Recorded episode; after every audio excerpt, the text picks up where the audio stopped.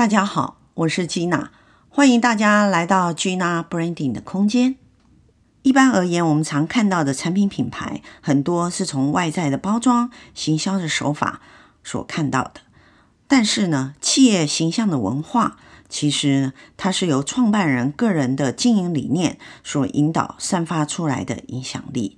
聚合国际已经走过超过四十三年个年头，由化工的产业跨足到办公文具，或者是。更多化工运用的消费品，这样创新的策略与郭聪田董事长个人的思维有非常大的关联。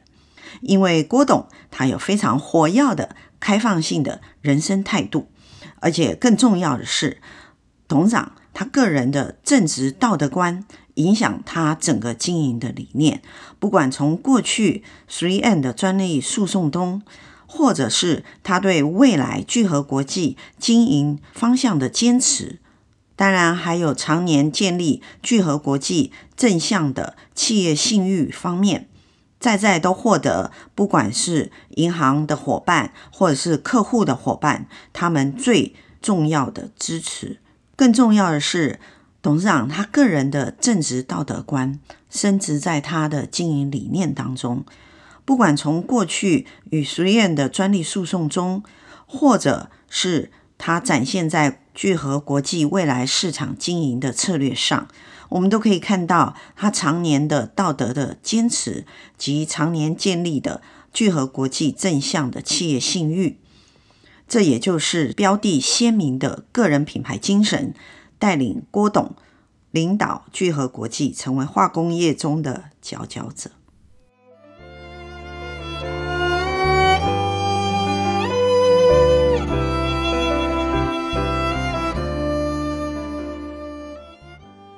我觉得董事长是一个非常清晰的 CEO 品牌的一个代表人呐，因为很少 CEO 的个人品牌里头，一呢，董事长其实是一个啊大量阅读的，我们可以说是一个独有。我相信台湾的这个文化出版业，因为董事长而。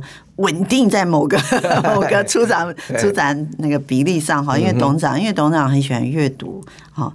那第二个来讲的话，我觉得董事长是经营聚合这个事业，可我觉得你是一个事业家，不是一个事呃，当然也是企业主。可是我觉得你是把聚合当成一个事业家的心态去经营它，嗯哼，所以你会带入非常多的你的理念。进而形成一个独特的文化。嗯哼。可是我我如因为我们个人品牌的话，我们如果把它变成像产品品牌这样的去分析的话，董事长还是有一个非常强的特质。我觉得应该就是你那三个啦，一个是分享哦，一个关怀创新。我我觉得你的你个人品牌的特质也在这三个一创新，所以董事长。大家看到照片上的董事长会觉得啊，董事长已经有一段年龄。可是如果跟董事长接近，就会知道一起笑脸郎了。因为董事长的生理年龄跟心理年龄差的超多的。哦，所以我觉得你的那个创新，让因为你有创新的想法，对，所以我觉得董事长对于很多事物的 open mind 的接受度非常的大哎。对，董事长是怎么样去用您的角度？去看待聚合它事业发展的这个版图啊，或者是整个聚合今年已经有多少年？是已经第四十三年，四十三年。所以说，其实您是已经快 快要迈向五十年了。如果说以人的年纪来讲，五十是一个非常成熟、好最好的年代。年轻人会觉得五十岁好老，可是其实如果说是以一个人的人生经经历来讲，五十岁是一个最成熟、嗯哼、最稳健，而且最清楚知道自己后面要往哪里走的一个岁数嘛，哈。嗯哼。那董事长，您觉得聚合在后面的时间企业的布局来讲的话，嗯哼，董事长会把聚合用什么样的方式带你到哪里去呢？嗯哼，这个首先你你提到说这个呃年龄了哈，我把企业的年龄当成人的年龄。我我我个人的看法了啊，这个企业也好，个人也好哈，嗯嗯，其实重要不在年龄哈，嗯，重要真的是在他的。他的身体状况，再加他的心灵，嗯，啊，这两两者，如果这两者是健康的话，那哪怕他已经八九十岁，或者更年长哈，其实他还是一个年轻的人，啊，这个我想是很重要。那企业一一个公司也好哈，就算你是百年，嗯，百年的企业哈，西门子对，它也是可以，是有可能，更有可能可以这么讲啊，它更有可能。虽然是百年或者超过百年，它还是一个维持一个很年轻活有很有活力的公司，是，这是更是可以做得到的哈。是是。那至于你说这个聚合未来的发展布局等等哈，有媒体这个杂媒体说这个是一个变形变形虫式的发展。对，我想变形虫式的发展大概就大家应该是清楚了，就是说它。并没有一定的预预测说它是哪个方向哈。我们经营的这个 business model 呢，是有一点特别了，可以这么讲哈。我先这么讲好了。我们公司比如说雇佣了这个研究员，嗯，那一般的公司你雇佣研究员的话，你大概会是说你去做什么题目，你做什么题目。对，我们公司的话，这个很典型的，就是我雇佣研究员进来，一开始是不会给题目的。哦哦。是不会给题目的，那你自己慢慢，你进来公司慢慢了解公司的核心能力是什么啊？那自己去想，嗯，那这个时候他会去跟其他的同事也会去脑力激荡，对，看有有什么机会。这这一点我想就已经是很不一样。那我们我们基本的的这个营运的模式大概是这样。如果说以产品哈的。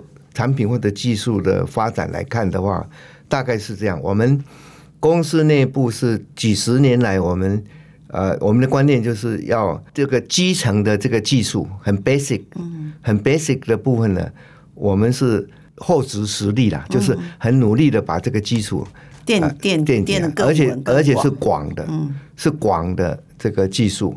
然后很扎实的，嗯，然后让他在网上有什么机会呢？让他内部产生很多的很自然的脑力激荡，去产生说，那我们该往哪方向发展？是，大概是这样的模式，所以它是一个很灵活的，而且是从内部这个发展出来的机会。所以就跟呃媒体里头有采访过董事长，董事长有说过一句话，就是说。啊、呃，其实聚合最重要的核心是在如何使用化学的态度，哦，嗯、而不是在于使不使用化学这个技术。嗯哼哼。所以我想，这可能就是为什么人家说媒体说您是用变形虫式的这个经营的逻辑去带领聚合，是因为您给你的员工其实一个非常宽广的一个。发展的不要说范围，几乎是没有范围。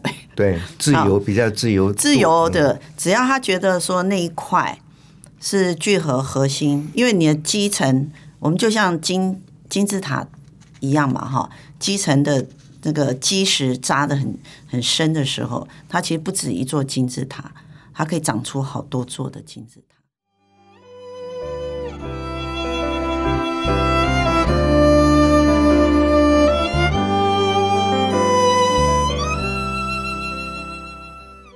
董事长有提到，就是说，其实对于聚合未来的发展，您是持开放式的，并没有界定说，像某些产业的呃企业，它可能只能在专精在某个产业里头。董事长，呃，是不是可以先帮我们分享一下？您觉得在您聚合的经营理念里头，我们有看到正直、诚信、尊重个人、创新、自我发展、团队精神。好，嗯哼，尤其是正直这件事情，您放在您的经营理念的第一第一项，哎，这跟您个人有没有什么样的坚持有关系？我想这可能了哈，这个就是说年龄的成长的关系哈。呃，有一些真的有一些想法会是凸显出来。如果相对于这个年轻的时候，我相信大部分年轻人啊，可能冒出正直哈，内心最强的认同的哈，嗯，我看是不会太多了。这个东西还是跟年龄哈、人生的历练，我想有关了。那我想到最后，我们来看一个人的人生的时候，他的精神面哈，嗯，我想正直就变得非常重要。只要是一个人少掉正直那一面，我想很多的东西，就算啊，你哪一方面的能力。非常非常强，其实那个都是不是实质本质的东西啊，那个都是只有外表的东西。那我想是经不起时间的考验。是因为现在的年轻人，就像刚刚董事长讲，现在年轻人对于正直当成人生价值这一事，会觉得 LKK 的好父执辈那一辈的人，或者说呃，应该是说明还是阿公那一辈人讲的这一种元素。那您可不可以提一个？你觉得在你人生当中碰到哪一个案例？实际的一个小小小的范例，觉得说正直这件事情是会影响一个人他一辈子最重要的一个基础。这个正直等于是啊，我想一个人能够让人家真正了解，而且是相信的，这个很重要的一点。那少掉这一点的话，我想不管是人生上面，或者说你在事业上，嗯，我想是不太可能是成功的。我可以这么讲哈。我举一个这样的例子哈，很常见的，在以我现在这样的这个经验哈，就是说当一个人或者是一个公司让大家所以可以是肯定的，这个是正直的人或者正直的公司的时候。它的效益哈，其实是无穷的哈。譬如说，一家公司跟一家公司在谈生意，或者要谈一个合作或者合资的时候，因为这些都是呃很重大的决定。对，如果是一个公司，它是被认定它是正直的，嗯，其实其他各方面的条件、实质上面条件摸清楚以后，假如说觉得这个是可以合作、可以合资的，那些技术上的东西清澄清以后，其实最重要的。是政治，只要是政治这一关通的，其实很容易可以成功。相反来讲，就算其他条件非常充分的具备，少掉政治这一个，我想不会成功，或者要花很大很大力量勉强的才做成一个合作案。那我想那个都不是一个很好的呃一个投资案。是，所以呃，听董事长刚刚这样讲，听起来就是觉得。正直其实不止于个人的道德观，它其实在企业文化里头，如果变成众人的共同的道德观的时候，它这个企业可以走得更长、更顺利，而且会有更多的企业的机会在市场上嘛，哈。对，而且它会在行为上看得见，哈。嗯哼。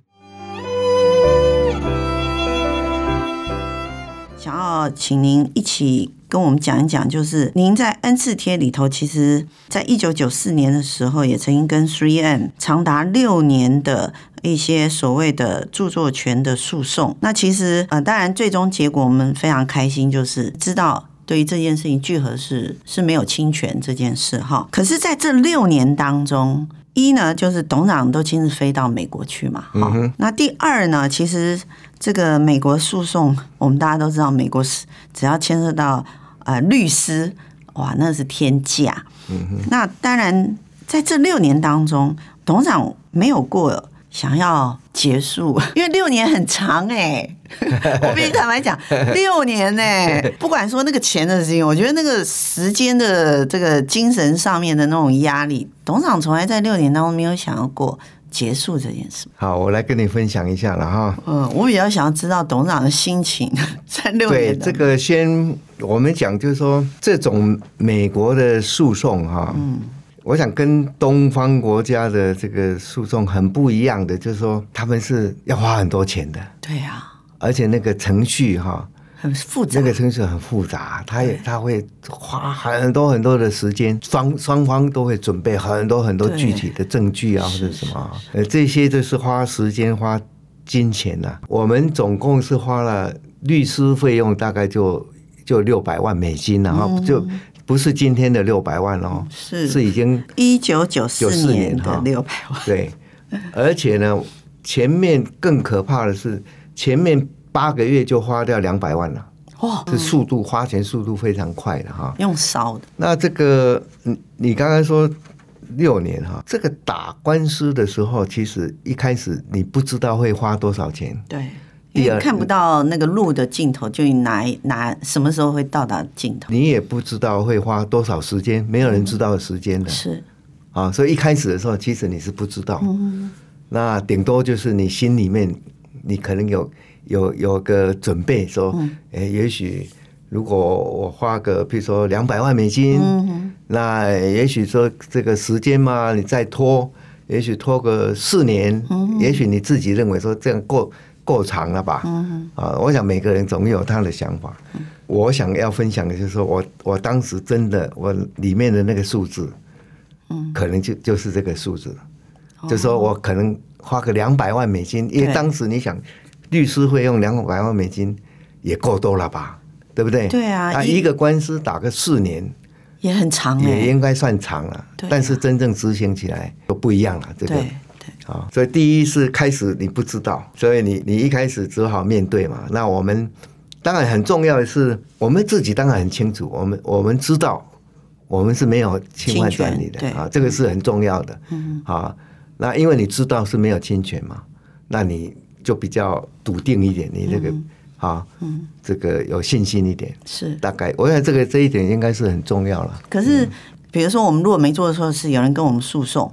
然后可能爸爸妈妈会说：“哎呀，算了啦，算了啦，好，赶快把这件事处理掉，去过好你的日子。”嗯，好。可是董事长听起来好像没有想过这件事。没有嘿，对，为什么没有想过这件事？我也觉得很奇奇特。这个你刚刚所问的这几点哈，我分享一下了哈。呃，正好蛮特别的。第一点，这个 case 正好，因为他我刚刚讲，他前面八个月。进度非常快哦，八个月就有初判了，初步的判决，速度非常快。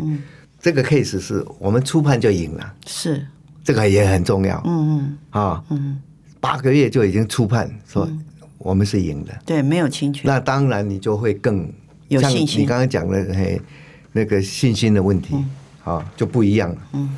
那第二，你刚刚也有提到说，哎，你周边的啊，或者股东啊，或者哈，甚至银行，也许会不会有人说，哎，那你这个你要不要把它结束掉，或者什么等等哈？哎，我们这个情形又是很特别，从来没有一个人哈，或者一家，不说银行跟我提过说，哎，你要不要？哇，你跟这么世界级的对的。在而且是在美国打的官司，对，你要不要就就反正就认认了，因为认了你可以可以和解啊，对呀，啊，哎，从来没有一个人真的？跟我讲过这个，甚至于现在相反的哈，我这个到今天为止都还非常感谢，我就实际上讲两个单位，一个是台湾银行，嗯。一个是当时的中华开发。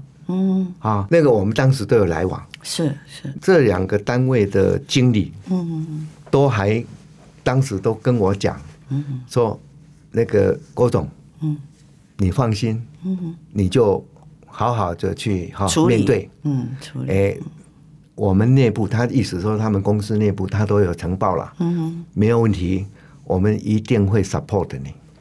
我现在讲的是银行，是银行是企业最怕就是银行抽银根呐。对，而且他 主动来跟我讲，你说不用担心，对，他支持，我们都报告过了，我们会支持你。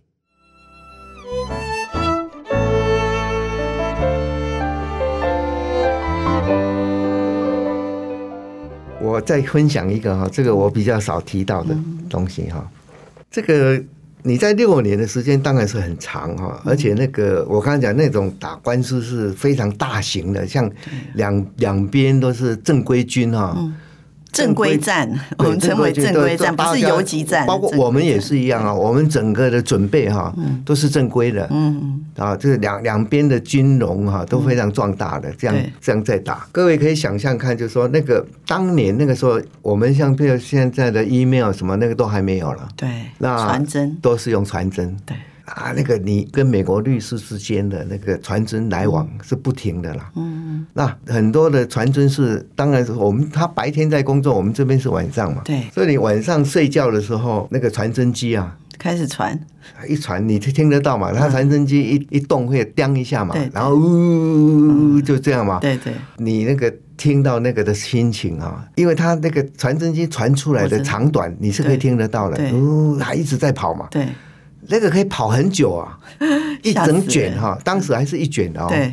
一卷一卷就这样，那你就知道说哇，这个早上醒来以后就要就开始要看那些，然后开始看内容，然后可能要准备一些资料，或者是有没有什么你的证据或者什么，白天在就会非常忙了。嗯，啊，那这样的话是前前面我想至少两三年是大概就是这样了，所以。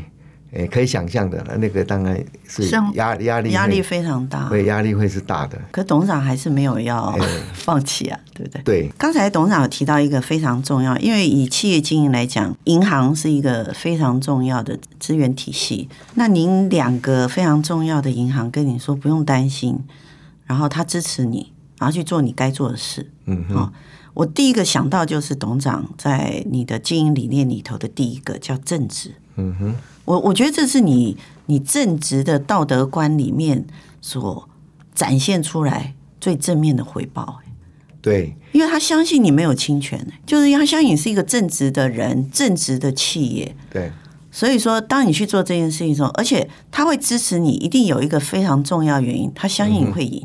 啊，当然了，对啊，他相信你会赢，这不容易。对啊，要不然银行，对啊，银行跟你来往，他最关心的当然就是。对，可问题是说，他为什么会相信你？因为我们知道银行啊，他不可能每个产业技术都像产业专家一样都知道嘛，对不对？他其实基本上还是看一个企业他来往的，我们可以讲是无形的一种感受。嗯哼。然后他了解你经营的一种文化，还有企业主的，我们常说企业主的个性也好，或者企业主做人做事的风范也好。嗯、所以我第一个真的是浮现，你刚才讲这件事，我马上浮现，董事长，这是你正直价值里头最明显的回报哎。是因为你人生做了很多很多很多努力，可能就是关键点的几个一点决定胜败。是。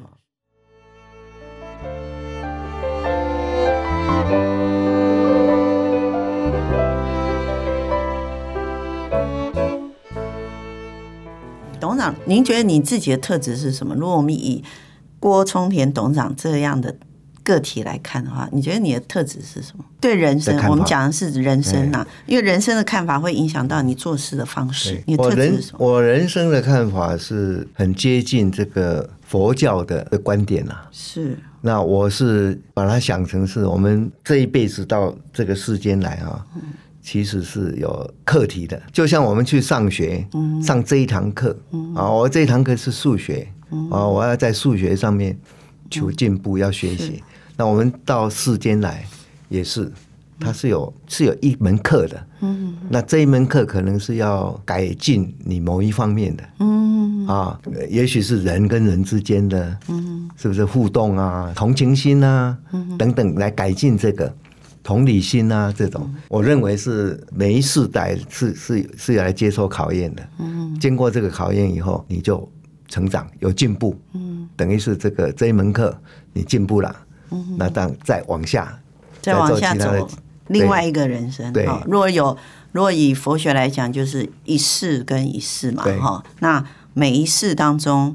呃，上天都赋给你一个课题，嗯哼，然后你一定要过那个课题，嗯，然后你才能更精进，走到更好的另外一个人生，就下一次。如果你没有过这个课题，可能你下一次还得再重修，重修，再修一次，对。对对，被当了，重修。对对 哦，所以一定要过这个课题。所以董事长，您您认为人生是有课题，可是有些人对于人生的课题，他会想要走捷径，嗯、快一点把这个课题处理掉。嗯、可是我认识董事长这么多年，还有听您刚刚讲这么，我觉得董事长就是跟您的经营理念来讲，就目标当然很重要，可你很在乎过程，每一个过程里面的所给予的东西，或所学习的东西。是不是这个也是你人生里头很在意？就是每个当下，然后每一个做事或做人的过程，其实是你你很在意。我想你你刚刚讲那个过程哈，在我来看，大概常常会是这样的：看一件事情，你是看。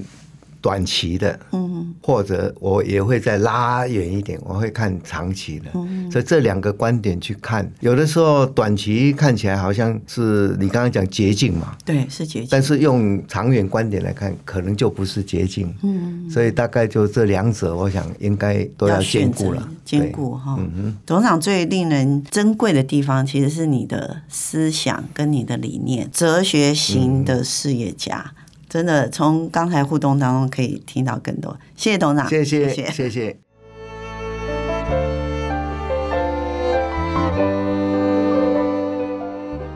面对困难，其实很多人会选择放弃，或者换一条捷径去走。